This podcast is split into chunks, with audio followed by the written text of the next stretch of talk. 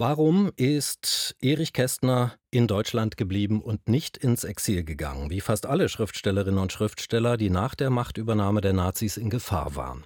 Und in Gefahr war auch Erich Kästner, als sehr bekannter Kritiker der NSDAP und der SA, auch als Autor eines Spottgedichtes über Hitler. Wie hat er gelebt im Dritten Reich? Zeitweise stand Kästner ja unter Publikationsverbot. Inwiefern hat er sich vielleicht angepasst? Ist vielleicht zum Mitläufer geworden? Über diese Fragen hat der Literaturkritiker und Autor Tobias Lehmkuhl sein neues Buch geschrieben, Der doppelte Erich, Kästner im Dritten Reich. Es erscheint morgen bei Rowold Berlin und ich sage jetzt schönen guten Tag, Tobias Lehmkuhl. Ich grüße Sie. Schönen guten Tag, Herr Schmidt. Das Leben von Erich Kästner, auch sein Leben im Dritten Reich, das scheint ja eigentlich doch relativ gut erforscht zu sein. Warum haben Sie sich jetzt nochmal auf Spurensuche begeben? Ja, wissen Sie, ich habe mich als Jugendlicher schon immer gefragt, wie ich mich selbst verhalten hätte im Dritten Reich, ja, wie ich mich auch als Jugendlicher verhalten hätte. Ja. Wäre ich moralisch standhaft geblieben, wäre ich gar in den Widerstand gegangen oder, das wohl das Wahrscheinlichste, hätte ich mich von der Propaganda und den vermeintlichen Erfolgen der Nazis in der Anfangszeit einlullen lassen. Und Erich Kästner ist ja nun ein sehr gutes Beispiel dafür, oder es schien mir zumindest ein guter Gegenstand, um herauszufinden, wie man sich äh, im Dritten Reich verhält, ohne sich gänzlich anzupassen, noch in den Widerstand zu gehen. Und das ist tatsächlich das, was die Forschung bisher hervorgebracht hat. Aber die letzte Biografie, die letzte Kästner-Biografie ist 25 Jahre alt und mhm. da dachte ich, gibt es doch bestimmt noch das eine oder andere, äh, was man sich nochmal genauer anschauen kann. Und was haben Sie sich dann genauer angeschaut? Naja, ich bin ins Archiv gegangen. Sein Nachlass liegt ja im Literaturarchiv Marbach. Ich habe mir vor allen Dingen nochmal äh, die Briefe angeschaut, die er seiner Mutter geschrieben hat. Er hatte eine sehr, sehr enge Mutterbindung und hat seiner Mutter äh, fast täglich geschrieben, manchmal mehrmals täglich. Und ein gut Teil dieser, dieser Korrespondenz ähm, ist auch dann noch erhalten. Ein gewisser Teil wurde auch mal gedruckt, aber nicht alles. Und da wollte ich einfach sehr viel über den Alltag von Erich Kästner im Dritten Reich erfahren. Ja, was hat er denn eigentlich jeden Tag gemacht? Das waren ja immerhin zwölf Jahre, die musste man ja irgendwie füllen. Und dazu kommen wir auch gleich noch, aber ich würde gerne vorher noch mal klären, welche Bedeutung Erich Kästner eigentlich vor 1933 hatte. Also wie berühmt er war, wie erfolgreich war er damals eigentlich? Ja, er war ein, ein geradezu ein Shootingstar der Literaturszene, war auch unglaublich umtriebig. Er hatte ja erst äh, in Dresden geboren, in Leipzig studiert, dort erste Erfahrung als Journalist, ist dann Mitte der 20er Jahre nach Berlin äh, gegangen und wurde dann ja sehr schnell ein sehr erfolgreicher Kinderbuchautor, hat auch durch seinen Roman Fabian Aufsehen erregt äh, und vor allen Dingen eine eine Versfabrik aufgemacht. Er hat Gedichte geschrieben, noch und nöcher, und äh, hat diese Gedichte in allen erdenklichen Tageszeitungen mit Hilfe seiner Sekretärin abdrucken lassen. Also er hätte überhaupt gar keinen Überblick gehabt über all das, was dann tatsächlich publiziert wurde. Und, Ohne sie, die ja 45 wo. Jahre für ihn gearbeitet hat. Ja, genau, Elfriede Mechnik, den Namen kann man ja mal nennen. Ja. Und äh, also er war, man muss eigentlich sagen, er war 33 Jahre alt, als, äh, als die Nazis an die Macht kamen. Und er war auf dem Gipfel seines Ruhms. Ja. Er war quasi ein gemachter Mann. Er hat wirklich gut Geld verdient. Er hat ja auch für, für Kabarets und so Texte geschrieben, Lieder geschrieben und äh, hatte ein, ein sehr anständiges Einkommen, ein großes Renommee. Und er war, er war eigentlich ein gemachter Mann. Er war ein Name. Und wie gefährdet war er 1933? Na, ich denke, er war schon sehr gefährdet. Sie haben eben ja erwähnt, er hatte ja nicht nur, also er hatte dieses Spottgedicht auf Hitler geschrieben, ein wirklich sehr lustiges Gedicht, auch sehr früh schon. Also er hat schon sehr früh erkannt, äh, was für, was für ein Schlag Mensch diese Nazis sind. Und er hat aber natürlich auch in seinen, in seinen journalistischen Arbeiten und ich denke einfach auch im alltäglichen Gespräch äh, seine Haltung erstmal nicht versteckt. Und er hat ja auch Kontakt gehabt zu vielen Autoren der Weltbühne, für die er auch geschrieben hat. Also Tucholsky, Ossietzky, das waren ja gute, gute Bekannte von ihm. Mhm. Und insofern war er natürlich schon gefährdet, absolut. Ja, und jetzt sind wir bei der Frage, ne, wenn er so gefährdet gewesen ist, warum ist er nicht gegangen? Alle anderen sind gegangen, er ist geblieben. Warum?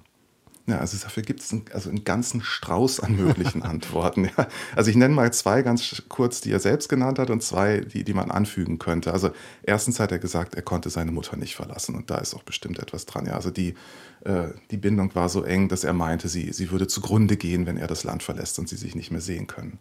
Der andere Grund, den er nannte, im Nachhinein dann eben auch nannte, war, er wollte den Roman des Dritten Reiches schreiben. Er wollte als Beobachter vor Ort bleiben und, äh, und alles mit eigenen Augen erleben und ansehen. Ein anderer Grund ist der, den ich eben schon nannte, denke ich. Er war ein gemachter Mann, er war auf, auf dem Höhe, war genau da, wo er sein wollte, ja, also wo er zehn Jahre lang drauf hingeschrieben hatte. Und das nun plötzlich, in diesem Moment, wo es gerade erst so frisch war, alles hinzuschmeißen, das wäre, glaube ich, vielen sehr, sehr schwer gefallen. Und der vierte Grund ist, glaube ich, auch, den kann man so nennen, ist, er hat womöglich die Lage auch falsch eingeschätzt. Ich glaube, er hat nicht damit gerechnet, dass die Nazis so lange an der Macht bleiben hm. werden. Okay, wovon hat er gelebt?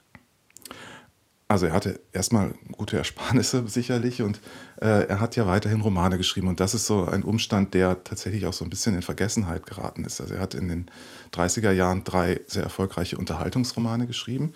Die durften nicht in Deutschland äh, publiziert werden. Sie wurden dann eben im Ausland, also in, in der Schweiz veröffentlicht und äh, trotzdem in Deutschland aber verkauft. Ja, also er hatte Einnahmen, es wurden auch viele seiner äh, Werke waren schon längst äh, übersetzt worden ins Englische, Französische, Tschechische und äh, auch diese Einnahmen aus den Auslandslizenzen, die flossen ihm zu. Ein zweiterer und vielleicht wichtiger großer Posten äh, in, in, seinem Portfolio war, dass er ähm, unter Pseudonym und mit Freunden zusammen Lustspiele geschrieben hat. Also er hat leichte Boulevardkomödien verfasst und da waren die Einnahmen tatsächlich sehr ansehnlich. Ja? Und davon hat er zumindest bis Anfang des Krieges gut gelebt. Ab da wurde es dann schwieriger. Ja. Und da sind wir bei dem Punkt, der so schwer zu verstehen ist, ne? dass er auf der einen Seite zwar zeitweise unter Publikationsverbot stand, auf der anderen Seite aber unter Pseudonym veröffentlichen durfte und auch gut gelebt hat. Das legen Sie ja im Buch auch sehr, sehr gut offen, welche Einkünfte, über welche Einkünfte Erich Kästner im Dritten Reich verfügt hat. Und da sind wir auch bei der Frage, die für mich jedenfalls immer noch schwer verständlich ist, warum ausgerechnet ausgerechnet Erich Kästner gefragt wurde, das Drehbuch für den wichtigsten Film der Ufer zu schreiben, für Baron Münchhausen.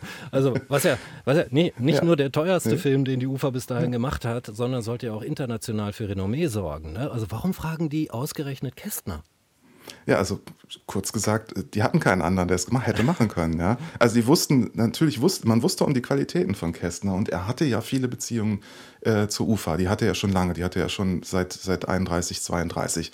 Ein sehr, sehr enger Freund dort war Produktionsleiter Eberhard Schmidt und äh, den war er immer im Kontakt. Er hat sich ja nie versteckt in dem Sinne. Ja? Er saß im Café, er hat seine Freunde getroffen, er hat im Café geschrieben. Äh, er hat im Café vor allen Dingen auch getrunken mit seinen, mit seinen Kumpels, mit Kollegen, mit Journalisten, anderen vor allen Dingen. Und äh, ja, dann verfiel man eben darauf, als der Druck auch da war, man muss jetzt wirklich ein großes Werk da zu diesem 25, 25-jährigen Jubiläum äh, produzieren. Da braucht man aber auch einen guten Autor. Und dann hat man eben Erich Kästner gefragt, er hat eingewilligt und Goebbels hat es abgesegnet, hat aber gesagt, äh, wenn, wenn, quasi Hitler danach fragt, ich will nichts damit zu tun gehabt haben, also er war natürlich auch super feige. Und äh, Kästner hat es gemacht, hat es sehr, sehr schnell geschrieben. Es ist ja auch ein super Drehbuch und ein fantastischer Film und äh, Film, hat enorm daran verdient. Ja. ja. Ja. Hat enorm daran verdient und hat auch, es zog sofort Folgeaufträge nach sich, bis dann aber Hitler eben doch Wind von der Sache bekam und er ab da wirklich radikales Publikationsverbot bekam. Ja. Und dann so ab, ab, ab dem Zeitpunkt, äh, zwei Jahre vor Ende des Krieges, äh, wurde die Luft für ihn dünn. Ja. Tobias Lehmkuhl, wenn wir mal versuchen, das irgendwie so als Bild zusammenzufassen. Auf der einen Seite hat Erich Kästner völlig öffentlich gelebt. Sie haben es gesagt, er saß äh, immer in demselben Café. Wer ihn gesucht hat, wusste, wo er sitzt. Ähm, ja. Auf der anderen Seite hm, hat er sich eine Nische gesucht, ja, die Unterhaltungsfilme zum Beispiel. Dann hat er versucht, sich in die Reich, Reichsschrifttumskammer einzuklagen, hm, ja, kann man, ja doch, kann man sagen. Er hat ja seinen Anwalt mhm. vorgeschickt. Ne? Den zitieren ja. Sie übrigens auch, den Antrag, sehr, sehr anbiederisch, auch wenn mhm. Kästner den selber nicht geschrieben hat. Alles zusammengefasst, war das für Kästner so eine Art Balanceakt? So, im Kampf ums Überleben, sich irgendwie durchlavieren, ohne zu auffällig zu sein. Kann man das so in dieses Bild packen? Ja, es war auf jeden Fall ein Balanceakt. Also er wurde ja zweimal auch von der Gestapo äh, verhört. Also die haben ihn zweimal mitgenommen. Das waren auch Erfahrungen, die er nicht häufiger machen wollte. Ähm, aber er war offenbar auch ein recht furchtloser Mann. Ja, er hat die Sachen, also er war eben, er hat sich ja selber als Moralisten bezeichnet. Ein Moralist ist ja keiner, der besonders moralisch handelt, sondern einer, der die Mores, der die Sitten und Gebräuche der Menschen und ihr Verhalten beobachtet. Und das hatte er nun wirklich verinnerlicht. Und äh, ich glaube, er wollte wirklich weiter Zuschauer sein und hat sich auch nie selbst als Akteur begriffen und wollte auch nicht aus dieser Rolle als Zuschauer hinaustreten. Er hat dann ja auch noch Tage, also er Tagebuch geschrieben, sporadisch im, während des Krieges, in drei Jahren des Krieges. Und auch darin merkt man, sieht man nicht seine eigene Haltung. Ja, also er empört sich nicht über das, was alles vor sich geht. Er wusste sehr wohl, was gerade im Osten passiert. Nee, er hat einfach weiter geguckt und ganz sachliche Notate gemacht. Die haben dann später nicht zu diesem großen Roman geführt, muss man sagen. Mhm. Ja, also nach dem Zweiten Weltkrieg, nach der Nazizeit, war er ja auch nahtlos ein großer Autor dann in der Bundesrepublik, zu Recht. Aber er äh, hat als Schriftsteller auch nicht mehr die Höhe erreicht, würde ich meinen, die er, die er vorher erreicht hatte. Also das Dritte Reich hatte ihm durchaus zugesetzt. Sie sprechen da im Buch sogar, oder schreiben besser gesagt, Sie schreiben im Buch sogar von einer Art Kontaminierung in der Sprache nach dem Zweiten Weltkrieg. Ja. Ja, er hat, naja, es war auch, auch schon in, im, im Tagebuch gibt es so winzige Spuren, wo, ja. er, wo er ein bisschen den, den Nazi-Jargon übernimmt, wo man heute sagen würde, äh, naja, das, das, das ist jetzt aber nicht der Kästner, der 1933 die Flottengedichte geschrieben hat und der so spielerisch mit der Sprache umgegangen ist. Also da ist schon ein anderer Ernst eingezogen. Tobias Lehmkohl, gehen Sie eigentlich nach Frankfurt jetzt die Tage? Ja, natürlich. Okay, was machen Sie da? Buch vorstellen oder äh, als Literaturkritiker vor Ort? In diesem Jahr vor allen Dingen, um das Buch vorzustellen. Ah, aha. wann denn?